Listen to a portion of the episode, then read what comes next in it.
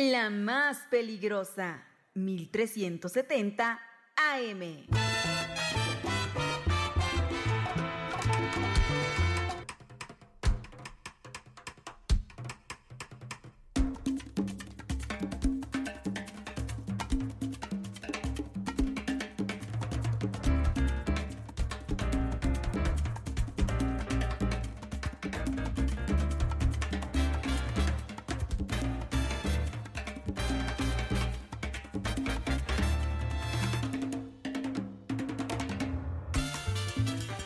Las 12 con 7 minutos, las 12.7 a través de la más peligrosa en el 1370 de AM y www.peligrosa.mx. La voz que escuchas, la de Christopher, y te doy la más cordial bienvenida a nuestro resumen informativo más relevante de todo lo que acontece a nivel local, nacional e internacional. Así es, señora linda, señora bonita, ya es el mediodía y usted sabe que en punto de las 12 llegan las rapiditas de la información.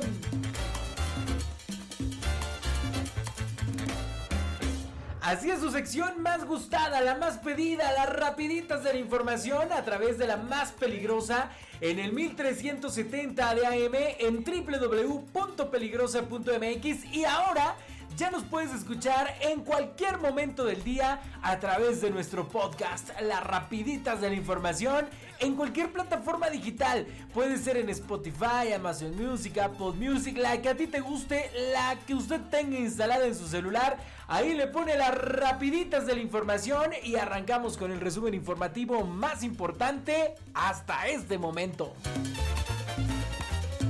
Así que señora linda, mi rey, mi reina, no comience usted su semana sin antes estar informado de todo lo que está sucediendo en nuestra entidad Tlaxcalteca. Es 4 de diciembre, la primera semana de este último mes, del mes de Sembrinas, del mes de las fiestas, así que vámonos a la información.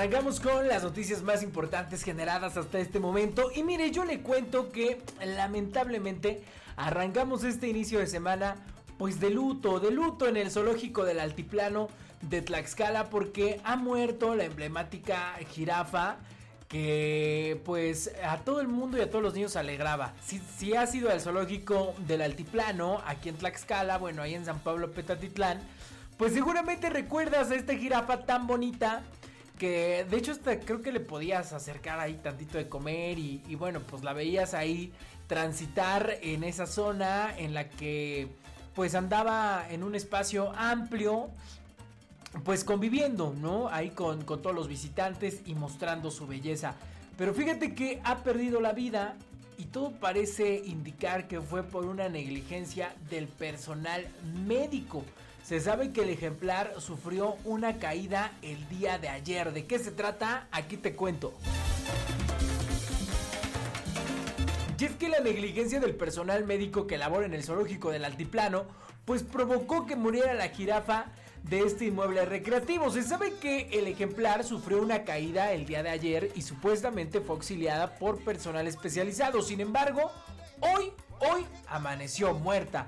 Al momento no se ha dado a conocer la noticia de manera, formal, ni tampoco se duda que se trate pues de ocultar este deceso. Por lo anterior, será necesario que la autoridad competente analice el tipo de trabajadores médicos que están a cargo de los animales, pues no es la primera vez que muere una especie protegida. Y bueno, pues la neta es que la jirafa estaba súper bonita, era un animal emblemático del zoológico del altiplano. Y bueno, pues todos los niños siempre iban con la gran expectativa de ver a este gran ejemplar. Así que no ha fijado postura todavía el gobierno del estado, ni tampoco el zoológico del altiplano, pero estaremos pendientes de qué es lo que dicen y cuáles son las causas por las cuales ha fallecido, ha perdido la vida la emblemática jirafa del zoológico del altiplano. Una pena, la verdad es que si llega a ser por esta negligencia médica, como te cuento, pues la realidad es que es una auténtica pena y una tristeza que el personal no esté capacitado para atender este tipo de emergencias.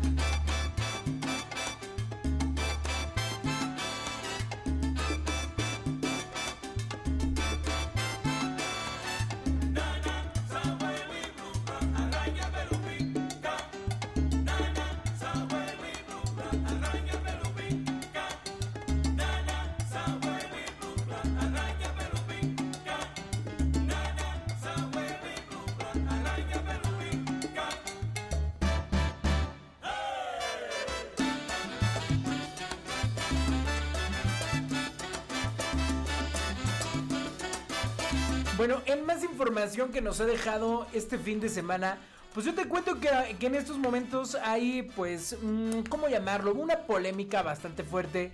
Porque el pasado sábado detuvieron a un regidor del municipio de Zacatelco y lo ingresaron a los separos sin motivo alguno. Se trata del regidor Ricardo Román Cedillo, quien fue detenido por un par de sujetos que dijeron formar parte de la seguridad pública municipal de Zacatelco y de inmediato fue llevado a los separos.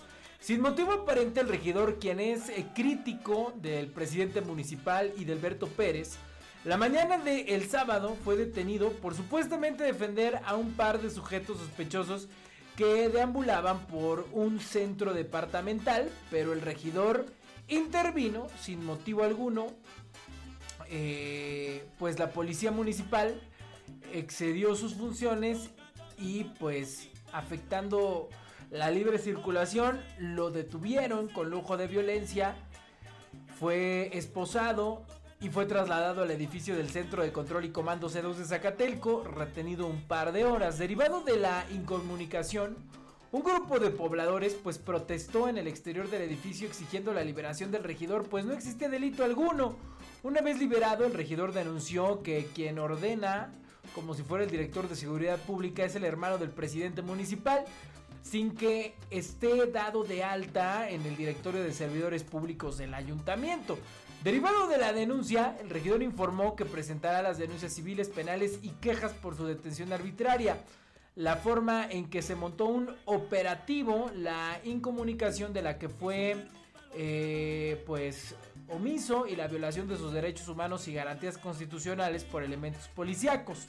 Es de señalar que el regidor Ricardo Román ayer domingo, pues dio una conferencia de prensa y señaló diversas irregularidades cometidas por el presidente municipal y Delberto Pérez de Zacatelco, quien se niega ya ha puesto en contra a ciudadanos de ese municipio para no pagar a dueños por la adquisición de predios para la construcción del Hospital General de la zona IMSS Bienestar. Entonces, bueno, pues hay una polémica fuertísima porque, pues obviamente este regidor dice que su detención fue totalmente ilegal y arbitraria y se montó hasta un tipo de eh, pues pues retén, ¿no? Digámoslo, para que fuera eh, detenido, se paró la circulación y todo.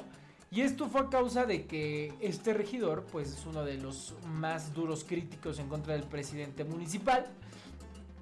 Y bueno, pues él dice que fue, fue esposado con lujo de violencia fue detenido supuestamente por defender a un par de sujetos sospechosos que deambulaban por un centro departamental.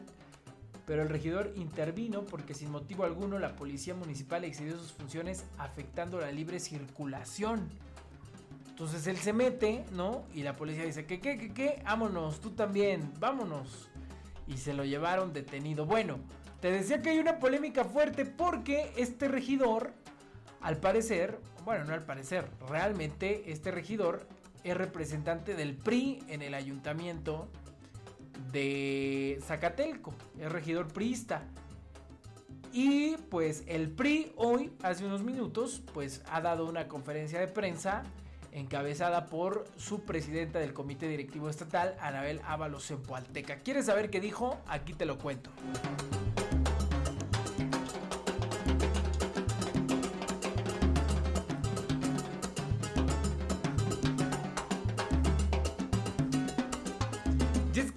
Mañana en las instalaciones del Comité Directivo Estatal del PRI Su representante, su presidenta, Anabel Ábalos Pualteca, en compañía de la diputada Blanca Águila Lima y del regidor de Zacatelco Ricardo Román Cedillo, el afectado, pues ofrecieron una rueda de prensa a medios de comunicación para informar que dicho regidor fue detenido y amedrentado de manera arbitraria por elementos de seguridad pública del municipio de Zacatelco.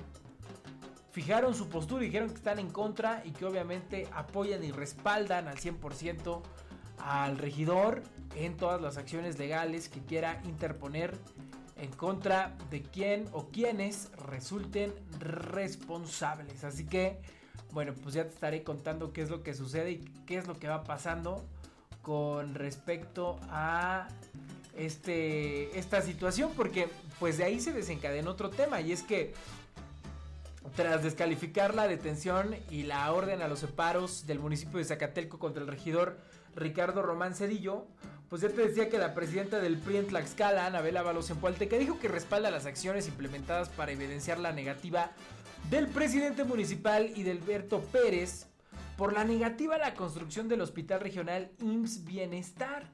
O sea que muy probablemente toda esta situación pues también se dé o se esté dando por esta negativa del presidente de construir el Hospital Regional IMSS Bienestar. En conferencia de prensa, los integrantes del Comité Directivo Estatal acompañaron a la diputada Blanca Águila Lima y al regidor Ricardo Román Cedillo, quienes denunciaron una persecución contra ellos por el gobierno del alcalde de Nueva Alianza por criticar la desestimación de la gestión del hospital con inversión millonaria Incluso en el caso del regidor, informó que el hermano del alcalde dio la orden para ser ingresado a los separos sin que él sea integrante del cabildo ni del ayuntamiento. Ya en los separos explicó que su libertad fue otorgada tras pagar una multa de poco más de 3 mil pesos sin que esté fundamentada, pero a todas luces ilegal. En el caso de la diputada Blanca Aguila Lima, pues afirmó que no bajarán la guardia y mantendrán las acciones legales para obligar y exigir al alcalde a que pague por los predios para adquirir y construir el hospital. Así que bueno, pues parece que el trasfondo de todo esto, pues es eh, la negativa del presidente municipal a la construcción del hospital regional IMSS Bienestar. Bueno. Ya te iré contando qué es lo que va pasando y cómo se va dando este escándalo. Ojalá que le vayan dando seguimiento y no nada más se quede en esta conferencia de prensa, en esta rueda de prensa que dio el PRI estatal. Y ojalá que sí tomen eh, acciones en contra del alcalde, porque la neta es que eso de, de tener abuso de autoridad, pues no está, no está nada, no está nada bien. Y bueno, pues tiene que ser castigado, sobre todo cuando dice el regidor que el hermano del presidente es quien da las órdenes para las detenciones, imagínate. Porque cuando tú tocas nadie te puede ni Ahora viene Tito, oye con su Bueno, vámonos a otro tipo de información y es que entre descalificaciones e imputaciones al ITE arrancó el proceso electoral 2023-2024. Y es que así como confrontaciones y desacuerdos entre partidos políticos, el día sábado, el pasado sábado, arrancó el proceso electoral 2023-2024 en el que más de un millón de tlaxcaltecas estarán en la posibilidad de elegir el próximo 2 de junio de 2024 a 794 autoridades. En una sesión solemne, los consejeros del Instituto de Tlaxcala dieron por inicio el proceso electoral, el cual tendrá la mayor participación ciudadana, lo cual, estimaron, requerirá de acciones y decisiones en las cuales los partidos deberán ser coadyuvantes a fin de no trastocar la legalidad e impere la voluntad ciudadana. El arranque del proceso estuvo precedido por la determinación por mayoría calificada de 8 de los 11 partidos políticos que participarán en estos comicios. Definieron a los 10 municipios en donde obligatoriamente tendrán que postular a mujeres como sus candidatas alcaldesas. Los municipios son Contla de Juan Cuamatzi, San Pablo del Monte, Coapiaxtla, Tlaltelulco, Tetlanocan, Atlangatepec, Citlaltepec, Zacualpan, San José Teacalco y Xiloxotla. Así lo decidieron los partidos Movimiento de Regeneración Nacional Morena, el Partido del Trabajo, PT, Verde Ecologista de México, Movimiento Ciudadano, Alianza Ciudadana, Nueva Alianza, Fuerza por México y redes sociales progresistas. En tanto, los partidos que votaron en contra de los nombres de esos municipios fueron Acción Nacional, el Revolucionario Institucional, por sus siglas PRI, y el de la Revolución Democrática, el PRD, al denunciar que fue el interés de Morena el que imperó en esa definición y no los argumentos legales ni históricos por lo que habrá de impugnar. La decisión crispó los ánimos de los partidos de oposición, por lo que en la sesión solemne el representante del PAN ante el ITE, José Félix Solís Morales, criticó el papel de los consejeros electorales al permitir, dijo, la violación de la constitución y someterse a los intereses de Morena. En el mismo tenor, el representante del PRD, Sergio Juárez Fragoso, reconoció que contrario a lo que ocurría en otros procesos comiciales, los partidos no le pueden otorgar el voto de confianza al árbitro electoral, dadas sus recientes resoluciones. Así que bueno, pues entre este tipo de imputaciones, descalificaciones y pugnas, pues ya arrancó el proceso electoral 2023-2024. Eh, la realidad es que Morena y sus aliados pues se salieron bien con la jugada. Porque recordarán, recordará usted allá en casita que yo le había contado que eran, si no estoy mal, 26 municipios los que tendrían que ir solo mujeres porque nunca han sido gobernados por una mujer. Pero Morena y sus aliados dijeron, no, no, no, eso no nos conviene, así que de 26 nada más le bajamos a 10 y los que nosotros queremos son estos, estos, estos y estos. Y el ITE dijo, bueno, pues está bien, esos que sean los que eh, solamente las candidatas sean mujeres. Y ante todo esto, bueno, pues el PAN, el PRI y el PRD se inconformaron y dijeron que ha sido una total ilegalidad porque, pues entonces, ¿en dónde está la figura de autoridad del ITE? Si los partidos políticos van a hacer lo que ellos quieran. Así que bueno, pues ahí está la situación. Obviamente se irán a, impugnar, irán a tribunales y ya veremos eh, en qué queda toda esta situación. Lo que sí es un hecho, pues es que esos 10 municipios pues ya están eh, tocados para que sean gobernados solo por mujeres. De esta zona oriente de nuestro estado de Tlaxcala, pues ya está, ya no lo mueve. Bueno, si es que si es que eh, la impugnación que hace la oposición no se, no se resuelve a favor de ellos, pues Coapiaxla por primera vez será gobernado por una mujer, así como San Pablo Citlaltepec, San José Teacalco, que son digamos estos municipios de la zona oriente de nuestro estado de Tlaxcala y que colindan con el municipio de Huamantla. La realidad es que, por ejemplo, por lo menos en Coapiaxla ya había un, pues, aspirante por el PAN que andaba, pero mira, movido a todo lo que daba. Andaba regalando uniformes de fútbol a los equipos de todo Coapiaxla. Bueno, el 10 de mayo, hace un año, creo que regaló hasta lavadoras y refrigeradores. Su cumpleaños, eh, en su cumpleaños hizo una mega comida para todo Coapiaxla en el que no sé cuántas reses mató. Bueno, bueno, bueno, este muchacho, mira, anda echando la casa por la ventana, se precipitó, se adelantó a los tiempos y ahora, ¿qué crees mi hermano? Pues no vas a participar. Por eso no hay que adelantarse a los tiempos políticos porque pues esto va cambiando, a veces suele ser impredecible. Recordemos que de esta persona que te estoy hablando, su hermano fue el anterior presidente municipal de Coapiaxla por el Partido Verde. Y ahora este muchacho, el, hermano, quería ir por el PAN. Pero pues mira, ya se le cebó, se tendrá que quedar con las ganas, esperar otros tres años. Mientras tanto, esa fuerte inversión que hizo, pues va a quedar nada más ahí. Son las 12.26, por eso no hay que adelantarse a los tiempos. Mira, paso a pasito, suave, suavecito, como dice la canción de Luis Fonsi. Son las 11.26, está usted escuchando las rapiditas de la información.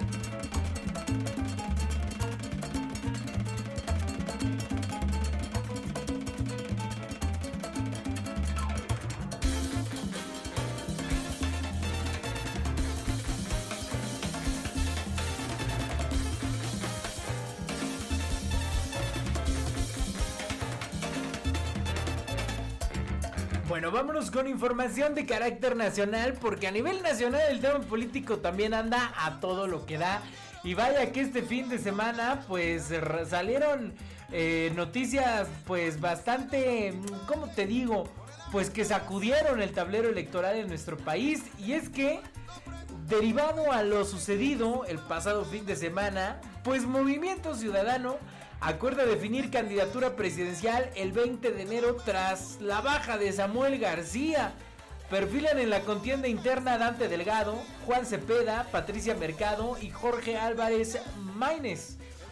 Eh, y es que la cúpula de Movimiento Ciudadano acordó hoy que el 20 de enero de 2024 quedará definida la candidatura presidencial de ese partido, mediante un proceso próximo interno a definirse pero en el que coincidieron que no habrá imposiciones y todos deberán reconocer los resultados y promover unidad, pues ningún motivo, por ningún motivo, ellos prevén que se puedan aliar al proyecto de Xochitl Galvez. Y es que, pues sí, estuvo, estuvo fuerte la jugada que le hicieron a, a Samuel García. Lo bajaron de la contienda electoral y ahora regresó a ser gobernador de Nuevo León, que fue el encargo que le hizo la ciudadanía leonés en el encuentro, el llamado Grupo Jalisco advirtió, eh, pues, visos de que Jorge Álvarez Maínez busca la candidatura por herencia debido a que fungía como coordinador de campaña de Samuel García, quien se bajó de la contienda para seguir como gobernador de Nuevo León. Los liderazgos que encabeza Enrique Alfaro exigieron a Dante Delgado, coordinador nacional del Movimiento Ciudadano, que no haya dedazos y en su lugar se desarrolle un proceso interno que garantice piso parejo para las personas interesadas en contender por la candidatura. De acuerdo con fuentes de MC, en la sesión se habló de todos los perfiles que podrán ocupar la candidatura y se prevé que serán cuatro quienes compitan por sustituir a Samuel García. Se trata del propio Dante Delgado, el senador Juan Cepeda, la senadora Patricia Mercado y el diputado Jorge Álvarez Maínez. El anuncio oficial del inicio de este proceso puede darse la tarde de este lunes durante la sesión de la Coordinación Nacional Ciudadana, donde tampoco se descarta la llegada de Samuel García para recibir un mensaje de respaldo a la decisión que tomó de dejar la precandidatura.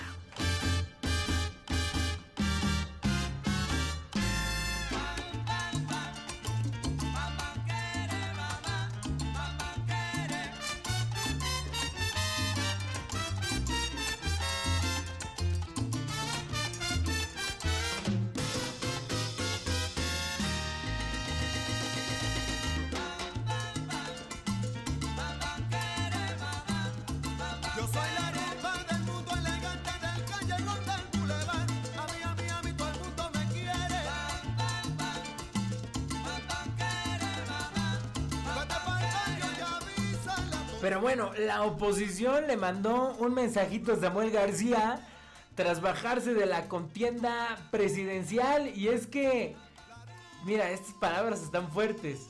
Nadie te descarriló, te bajaste solo por inexperto, ambicioso y mentiroso.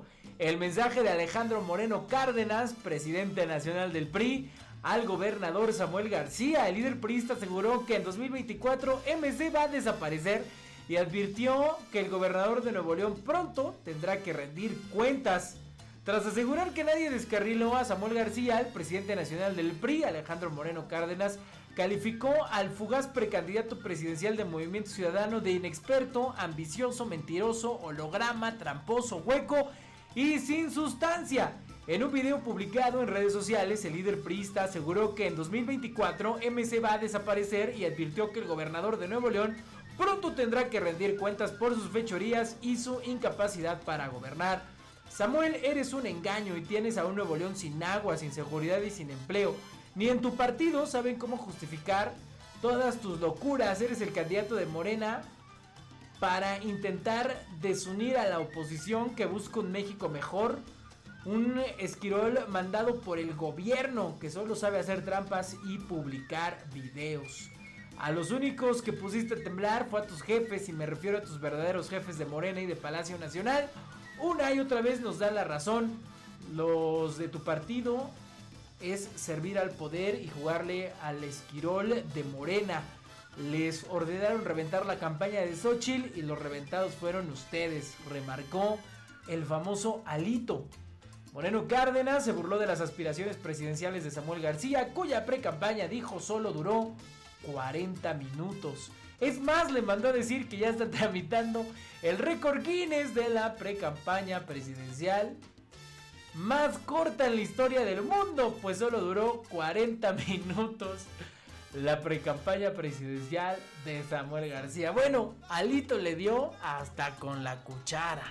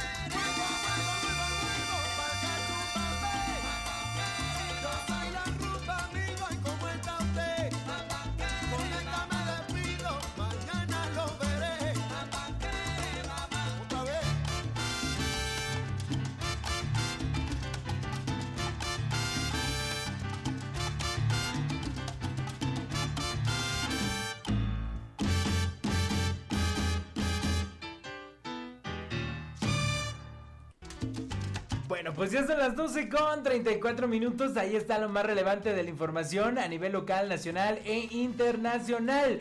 Esto han sido las rapideces de la información. La neta es que hay mucha información todavía. Mira, por ejemplo, te cuento rápido. Sedena anuncia la liberación de más boletos del tren Maya para 17, 18 y 19 de, de diciembre. El general David Lozano Águila, encargado del tren Maya, aceptó dificultad de la empresa encargada del boletaje. En otra, sí, muy rapidita, muy rapidita. Fíjate que lamentablemente reportan 25 heridos tras accidente de transporte público sobre Paseo de la Reforma en Lomas de Chapultepec. Autoridades piden evitar eh, la zona para permitir las labores de emergencia. 25 heridos en un accidente de transporte público allá en Lomas de Chapultepec. Eh, bueno, esto es un poquito de las rapiditas, rapiditas de la información. Hay que esperar la decisión del Congreso, dice Andrés Manuel López Obrador, sobre permanencia de Samuel García como gobernador. López Obrador rechazó que haya alteraciones al orden que afecte el funcionamiento del Estado. La realidad es que se está destapando un conflicto fuerte allá en Nuevo León por estos temas de inestabilidad, de ingobernabilidad por parte de Samuel García. Pero bueno, son las 12.36, señora linda, señora bonita. Esto han sido las rapiditas de la información a través del 1370 de AM y www.peligrosa.mx.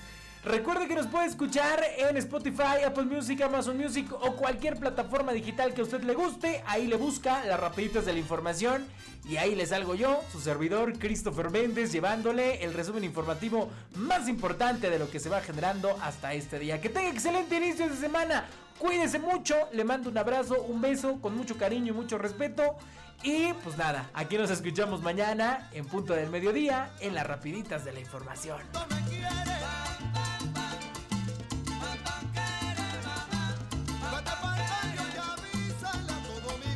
La más peligrosa, 1370